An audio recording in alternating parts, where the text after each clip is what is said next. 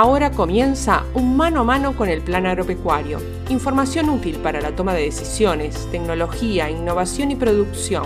Un espacio dirigido a las productoras y productores ganaderos de nuestro país. Plan agropecuario, 25 años en el campo con nuestra gente. No, no somos más que otro bicho, ni nada menos que un bicho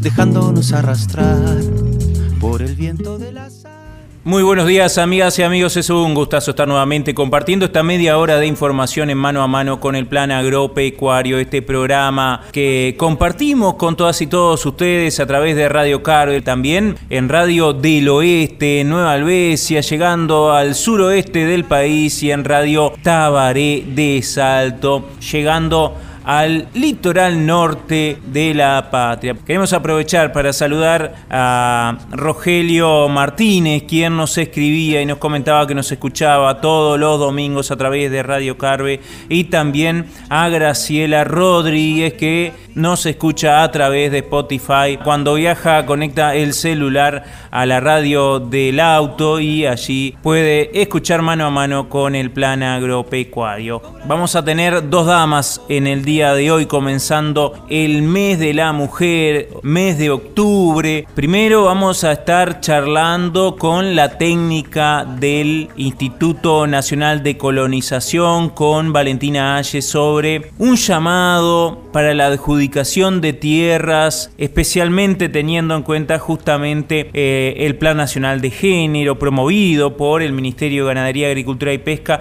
un llamado denominado Tierra de Mujeres y con ella vamos a estar charlando de qué se trata, cómo aquellas mujeres, grupos de mujeres pueden estar accediendo a la inscripción a estas fracciones de tierra. Más tarde vamos a estar charlando con la licenciada Mariana Anín del Ministerio de Ambiente, quien nos va a estar comentando eh, sobre la realización de un proyecto, la ejecución de un proyecto que tenía como objetivo este, medir de qué forma se afecta el caudal, el cauce de ríos, de arroyos que terminan en la laguna del Sauce, una laguna donde sabemos que eh, se encuentra la toma de agua para la zona costera del departamento de Maldonado, la toma de Oce, y bueno, cómo están incidiendo los establecimientos ganaderos en el aporte de fósforo que pueda estar afectando a la laguna de El Sauce. Sobre esto vamos a estar conversando justamente con Mariana Nim, quien va a estar detallando de qué se trata. Y en los próximos días se van a estar presentando allí en el departamento de Maldonado los resultados finales de este proyecto con eh, investigación a nivel predial, investigación a nivel de, las, de los cauces de la laguna, con números, con datos. Sin más que agregar, vamos directamente a la palabra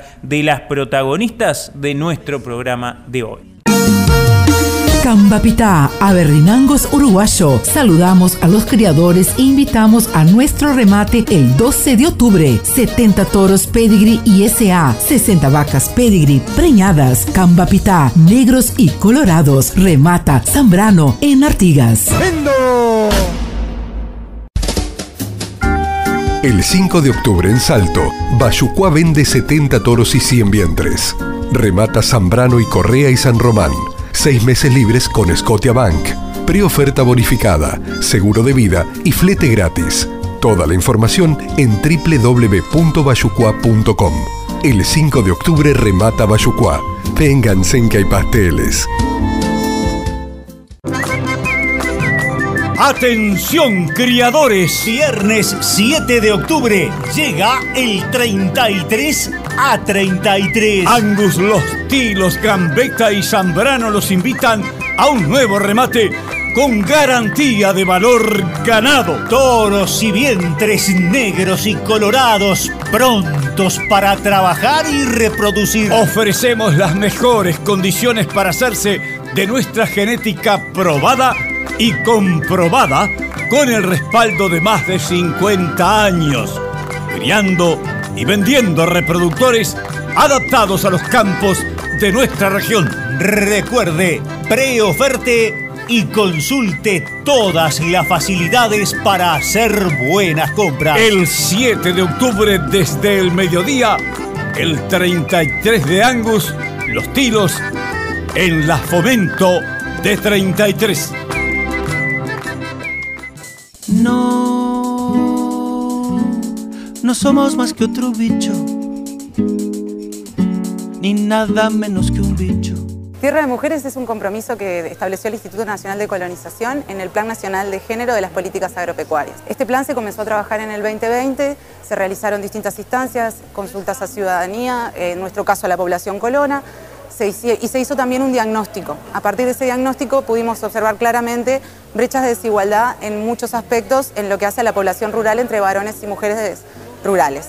Esto tiene que ver con el acceso a servicios, con el acceso a recursos, con acceso a créditos, con uso del tiempo, eh, bueno, es un capítulo bastante largo y hay bastante detalle, pero en general podemos decir que existe una gran desigualdad entre varones y mujeres del medio rural. Entonces, este, es que se lanza este plan que involucra toda la institucionalidad agropecuaria, este, bueno, está el Ministerio de Ganadería con apoyo de FAO. Adentro de este plan, entonces, el instituto establece ocho compromisos propios y 16 compromisos compartidos, y uno de ellos es hacer llamados específicos a tierra para mujeres. El instituto entiende que esto es necesario porque evidentemente tenemos un problema de desigualdad en lo que es la titularidad de las fracciones de colonización. Si nosotros miramos los datos al 2021, encontramos que de 10 titulares, más o menos 7 son varones y 3 son mujeres, tanto en las unidades de producción asociativa como en la familiar. Este, este número eh, viene bajando, digamos, porque este, se vienen haciendo políticas previas, que ya, porque en el 2014, por ejemplo, los datos mostraban que de 10 titulares, 9 eran varones y una era mujer. A partir de ahí es que se empieza a implementar la cotitularidad y eso es una línea de trabajo que el instituto viene desarrollando y bueno, ahora se entiende que como seguimos teniendo una gran desigualdad, hay que seguir teniendo acciones y en este caso se optó por una política afirmativa, que se trata de identificar que tenés una población que está notoriamente rezagada y le pones como un esfuerzo extra para que esa población acceda. Entonces, en este marco es que se hacen llamados específicos para, acceder a tierra por parte de mujeres. Algunos van a ser grupales y otros van a ser individuales. De los cinco llamados eh, que, que, se aprobaron, ya se abrió uno y ya cerró y se hizo en Canelones, que fue para grupos de mujeres. En este momento está abierto el segundo llamado, que es en Florida, y está abierto hasta el 6 de octubre y también es para grupos grupos conformados 100% por mujeres. Luego nos quedan tres llamados más que vamos a estar ejecutando hasta mediados del año que viene. Valentina, ¿qué se entiende por grupo? Bien, en, colonización, para los llamados a grupos que realiza el instituto, se tienen que conformar como mínimo tres personas que involucren a tres hogares distintos, no tienen un máximo, por lo general el máximo lo establece la cantidad de tierra y lo que el propio grupo entiende que es bueno para, la superficie disponible, pero como mínimo se establece que sean tres personas con tres núcleos familiares distintos. No se requiere que tengan ningún documento legal de conformación como grupo para poder inscribirse y acceder pero una vez que el grupo queda seleccionado, ahí sí tienen que pasar a conformar una forma jurídica, que eso se acompaña desde el instituto con el Departamento de Experiencias Asociativas. O sea, para la inscripción ese proceso no es requerido, pero, pero luego una vez que acceden eh, sí tienen que, que hacer eso. Quienes quieran inscribirse a estos llamados pueden previamente ir a ver las fracciones, ¿no? Como parte de esta política también para favorecer el proceso de inscripción y las postulaciones, estamos realizando cada vez que se abre un llamado un taller en el territorio, eh, unos días antes de que abra o cuando recién abrió. La idea ahí es eh, realizar los encuentros en las propias fracciones para que todas las personas interesadas conozcan la fracción, vean lo que hay y también para poder evacuar dudas y poder hablar un poco porque una de las cosas que se requiere para la inscripción es presentar un proyecto productivo. Bueno, qué características, qué es lo que se espera del instituto, que, se refleje en ese proyecto productivo. Eso es, algo que ya hicimos en, los dos que, en los dos llamados que ya se abrieron y que lo vamos a estar continuando haciendo. Entonces es probable que puedan eh, en unos meses ir recibiendo invitaciones, actividades en el territorio en el marco de, esta política.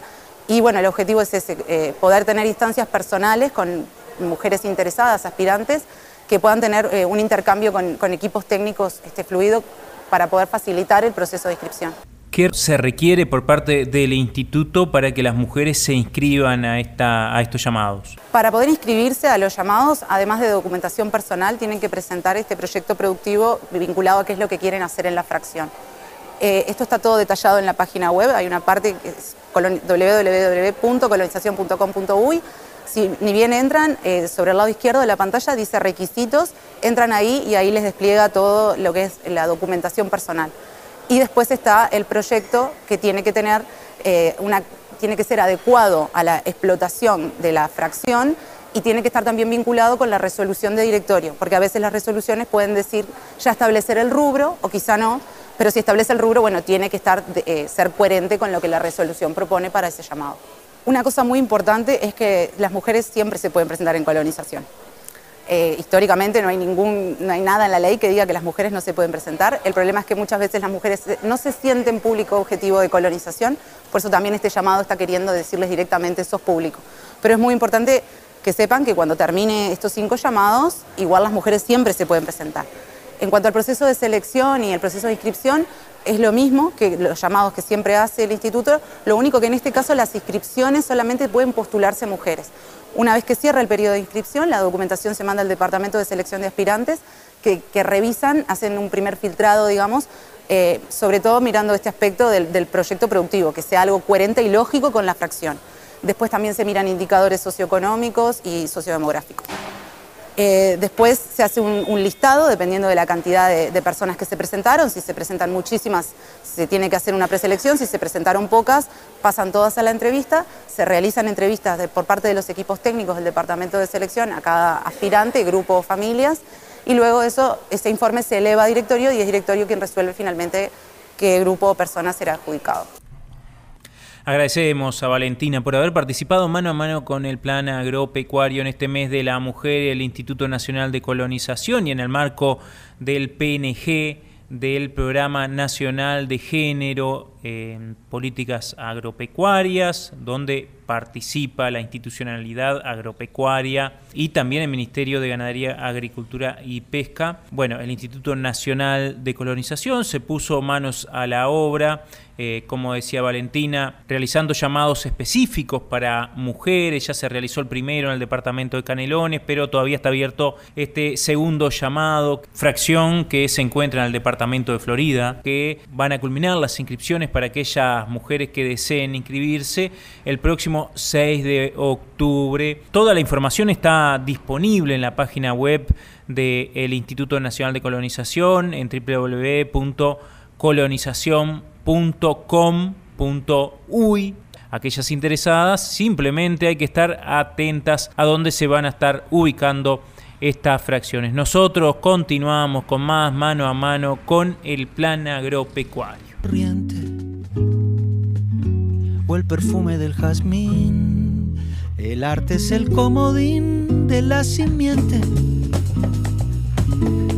y de la simiente el bicho Bien, la invitación quedó hecha por la licenciada Valentina Ayes y bueno, tienen eh, todos los datos disponibles a través de la página web del Instituto Nacional de Colonización justamente para acceder a toda la información que les permita conocer de, de qué se trata esta iniciativa y de qué forma las mujeres, grupos de mujeres también pueden estar accediendo a la inscripción para, en último caso, eh, ser adjudicatarias de alguna fracción del Instituto de Colonización que se pone a disposición.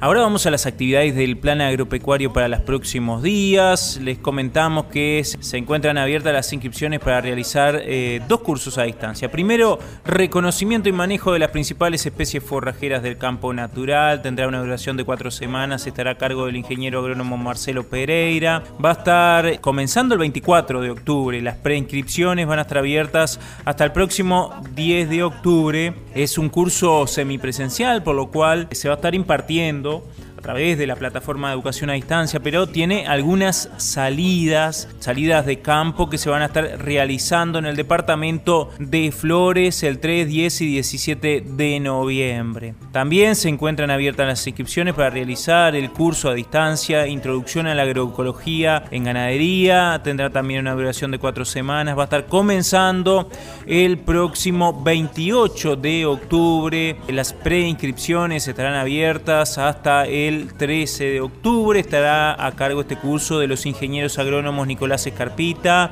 Santiago Barreto y Ricardo Barbat. A aquellos y aquellas que se quieran inscribir a estos cursos a distancia, simplemente eh, accedan a la página web del Plan Agropecuario, allí van a encontrar toda la información, desde el temario que se va a estar compartiendo, la duración, la forma de pago cómo se va a estar realizando la cursada, la participación de quienes estén interesados interesados a través de la página web del Plan Agropecuario, como decíamos. También hay dos cursos más que estamos promoviendo. El curso presencial Operarios de Sistemas de Producción de Carne se va a estar realizando durante cuatro jornadas, el 11, 18 y 25 de octubre y el 1 de noviembre. Las inscripciones se encuentran abiertas hasta el 6 de octubre. Estos cuatro módulos, cuatro jornadas se van a estar desarrollando de forma presencial en la Sociedad Rural de Río Negro en Yung, departamento de Río Negro, claro está, con previa inscripción. También se va a estar realizando el curso presencial, inseminación artificial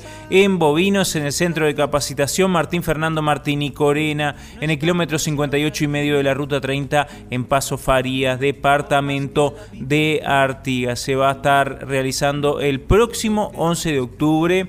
Aquellos que se quieran inscribir simplemente se comunican con este centro de capacitación.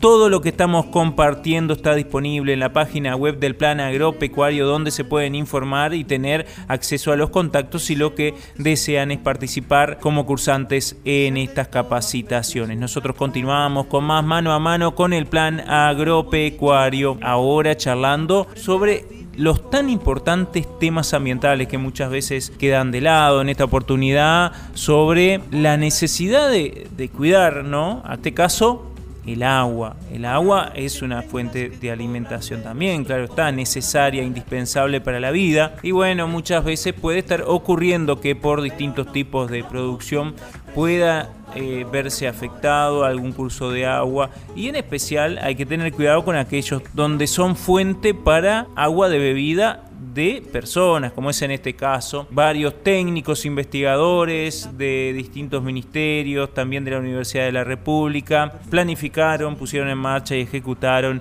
este proyecto para conocer, monitorear, saber primero si se están afectando o no los cursos de agua por eh, obviamente distintas acciones productivas que se llevan a cabo en la cuenca de la laguna del Sauce en el departamento de Maldonado. En este caso con el fósforo, teniendo en cuenta que es un elemento, un fertilizante que se utiliza ya sea agregándolo para cultivos o a través de la deposición de la secreta de los animales también pueden estar afectando estos cursos de agua y en especial este elemento será el analizado para conocer si se ven afectados de alguna forma y también de qué manera, cuantificar la incidencia en la salud de la laguna del Sauce en este caso. Así que vamos a compartir la palabra de Mariana Nin, licenciada en Biología y técnica del Ministerio de Ambiente.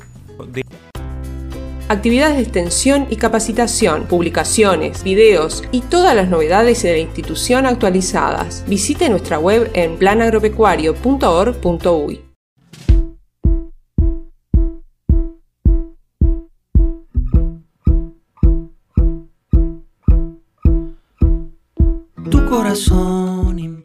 Mariana, es un gusto que estés mano a mano con el plan agropecuario. Para comenzar, tal vez esta nota, eh, conocer de qué se trata este proyecto que busca monitorear justamente qué aportan los establecimientos, los predios ganaderos a, las, a los cauces, a las fuentes que integran la cuenca de la laguna del Sauce.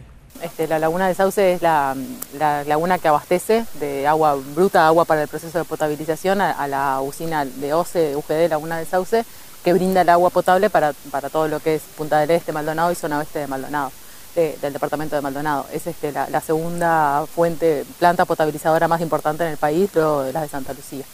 Entonces en esta cuenca es particularmente relevante cuidar todo lo que son aportes de nutrientes, de agroquímicos y de otro tipo de productos que puedan llegar a, los cuerpos de agua. Entonces, bueno, la, línea de trabajo que, establecimos con el sector rural, eh, guiada un poco por un conjunto de medidas que tenemos ya identificadas de trabajo para esta cuenca, este, fue empezar a, por lo menos a, abordar con algunos predios, en este caso predios ganaderos, una cuantificación de cuánto puede ser el fósforo o estimar cuánto puede ser el fósforo que están exportando estos sistemas productivos a los cuerpos de agua. ¿Por qué el fósforo? Porque es el nutriente que en esta laguna, en este cuerpo de agua, es el que, el que genera este, la, base de, química que genera los problemas de floraciones algales en el cuerpo de agua que han presentado ya problemas en, la potabilización del agua y en otros usos, no solo en el uso de agua potable. Entonces, bueno, lo que hicimos este, fue un proceso que inició en 2018 este, el Ministerio de Ganadería, Agricultura y Pesca abrió una convocatoria a que asociaciones de productores de la cuenca se presentaran, postularan a ser agentes territoriales de desarrollo en la cuenca y luego a que sus productores postularan con proyectos particulares a nivel predial para incorporar mejoras en la producción este, de cara a reducir los aportes de fósforo. Lo que hicimos fue, asociado a ese proyecto, este, una iniciativa de, de cuantificación de la exportación de fósforo en esos predios que resultaron ser 30 predios beneficiarios. ¿Qué tipo de predios son estos 30 predios? Son 30 predios que, familiares y medianos, este, ubicados todos en la cuenca de Laguna del Sauce, y son todos eh, predios ganaderos, porque la, convocatoria estaba específicamente dirigida a este tipo de producción, que si bien no es el único uso que se desarrolla en la cuenca, sí es el uso más representativo de la cuenca, porque el 60% del, suelo de la cuenca está bajo uso ganadero y a campo natural, ganadero a campo natural. Entonces, sí entendimos que era una buena oportunidad para trabajar con un uso que quizás no estaba identificado previamente como el el que realiza los mayores aportes, pero sí como el, uso más representativo de la cuenca. ¿Cómo se desarrolló, se comenzó a ejecutar? ¿Cuál fue el proceso de este mm, proyecto? Te cuento, este, primero lo que hicimos fue eh, bueno, identificar bien qué era lo que queríamos evaluar.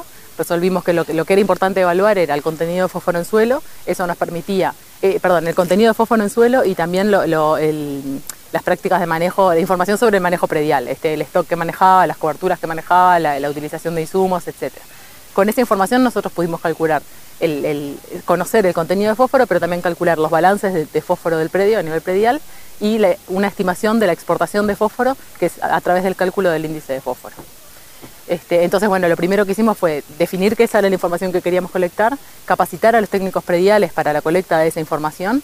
Eso incluyó registro este, de, planillas referidas al manejo del predio, pero también un muestreo de suelos en cada uno de los predios participantes este, para el análisis de fósforo Bray y con eso pudimos em, cargar digamos, la información para, sacar, para extraer los resultados.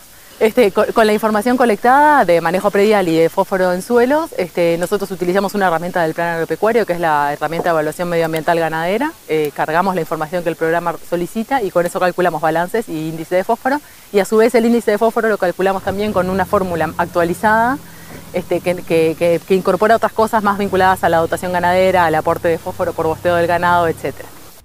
Bien, Mariana, y en principio, ¿qué se encontró? ¿Cuáles fueron o qué datos primarios tienen como para inferir algún resultado? Este, encontramos que en realidad, un poco acorde a lo esperado, todos los predios participantes en el proyecto que estaban principalmente, eh, únicamente bajo, bajo ganadería campo natural, tienen valores de exportación de fósforo relativamente bajos.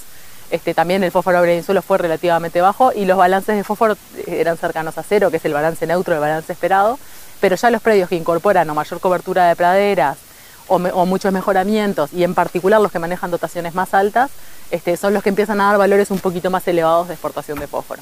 Entonces, lo que un poco el mensaje que queremos transmitir con, estos resultados, que, van un poco en línea con, lo que esperábamos encontrar, es que, por un lado, el sistema Laguna de Sauce es un sistema que es vulnerable y al que cualquier aporte en realidad eh, suma, digamos, a su deterioro. Entonces, en ese sentido hay que trabajar igual en reducir todos los aportes en todos los usos y por eso la importancia de los buenos manejos, de las zonas buffer, entre otras medidas.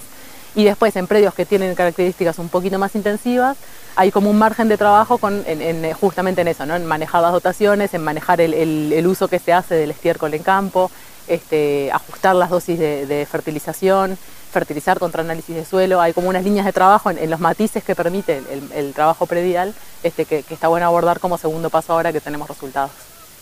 ¿Esto continúa de alguna forma? Bueno, sí, esto, como les contaba, en realidad eh, este proyecto, esta iniciativa surge en el marco de un grupo de trabajo interinstitucional, eh, en principio liderado por el Ministerio de Ambiente el Ministerio de Ganadería, Agricultura y Pesca, ambos a nivel este, local, acá en Maldonado.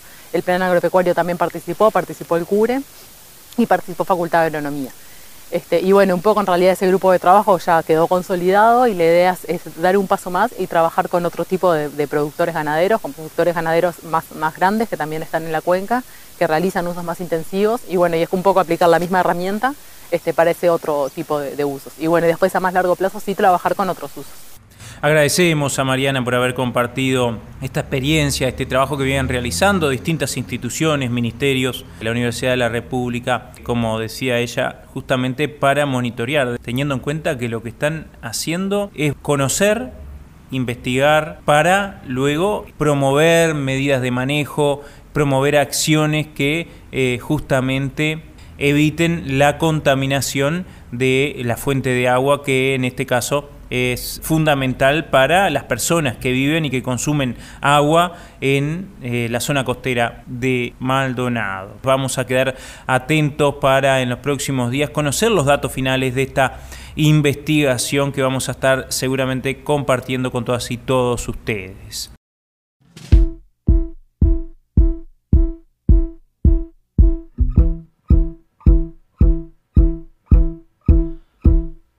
Tu corazón no queríamos despedirnos sin antes recordarles que pueden acceder a la revista del Plan Agropecuario que se encuentra disponible en la página web de la institución, si no les llegó a través de las redes sociales o a través del mail, recordándoles algunos de los títulos de esta ocasión. La Regional Este visitó a la familia Galván Rodríguez en la chacra rural Neicar, donde realizan producción agroecológica y venden en la feria. De Rocha, una nota muy linda realizada por el ingeniero agrónomo Nicolás Escarpita. También hay un lindo artículo realizado por el equipo de trabajo del proyecto Gestión del Pasto, evaluando y confrontando una comunidad de práctica en torno a la gestión del pasto. También comenzaron los talleres del proyecto Arroz Ganadería. Hay una reseña sobre estas dos actividades de lanzamiento del proyecto. Hay una nota muy linda del presidente de la Sociedad de Criadores de Guayú de Uruguay. Se denomina Apuntes sobre Guayú, cargo el ingeniero agrónomo Maximiliano Mazola, donde se describe esta raza, cuál es el origen, para qué puede servir integrándola a un rodeo. Y bueno, el tradicional el, eh, marmolado de, de las carnes del Guayú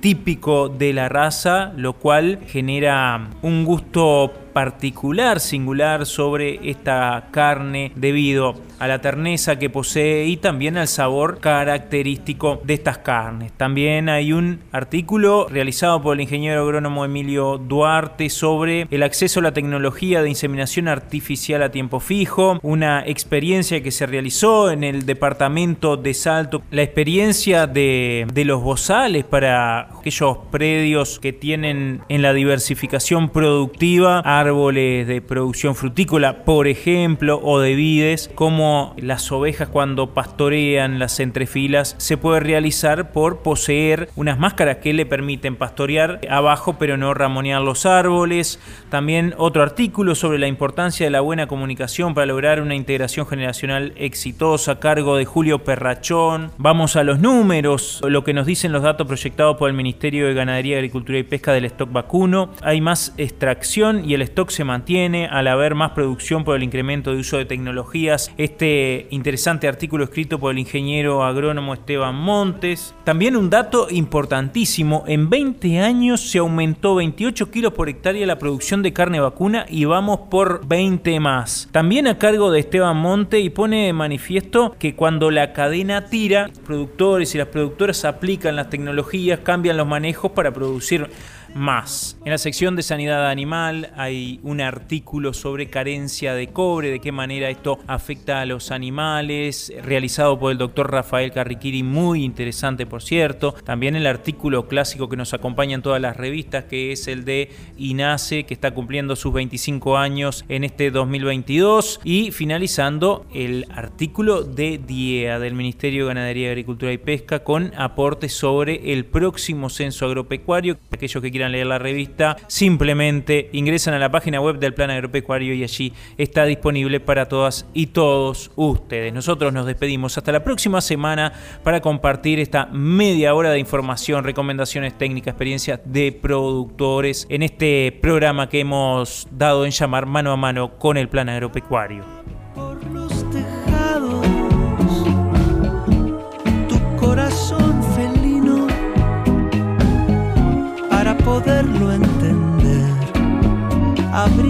ser adivino. Te propongo apenas que juntemos soledades, cada naranja tendrá ya sola